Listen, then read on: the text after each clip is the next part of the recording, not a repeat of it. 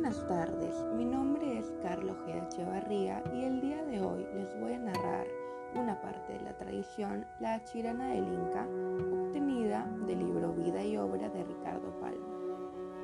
Pero antes de comenzar, tengo que aclarar que los personajes principales son el Inca Pachacútec y una bellísima doncella.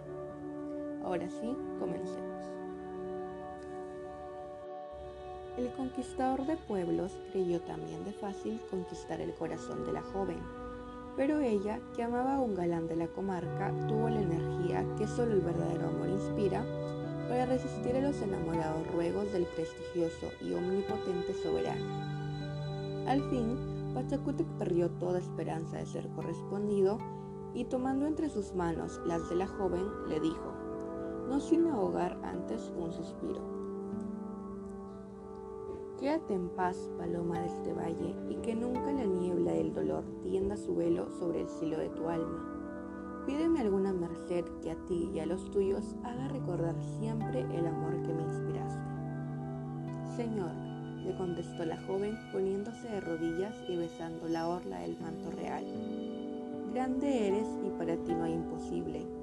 Venciérasme con tu nobleza a no tener ya el alma esclava de otro dueño Nada debo pedirte que quien dones recibe, obligada queda. Pero si te satisface la gratitud de mi pueblo, ruégote que des agua a esta comarca. Siembra beneficios y tendrás cosecha de bendiciones. Reina, Señor, sobre corazones agradecidos, más que sobre hombres que tímidos se inclinan ante ti, deslumbrados por tu esplendor. Discreta eres, doncella de la negra crencha, y así me cautivas con tu palabra como con el fuego de tu mirada. Adiós, ilusorio ensueño de mi vida. Espera diez días y verás realizado lo que pides. Adiós y no te olvides de tu rey. ¿Será que la doncella se arrepentirá de su decisión y no dejará al Inca Pachacute continuar con su viaje? Pues si quieres averiguarlo, te invito a leer este libro ya antes mencionado lleno de tradiciones muy interesantes como esta.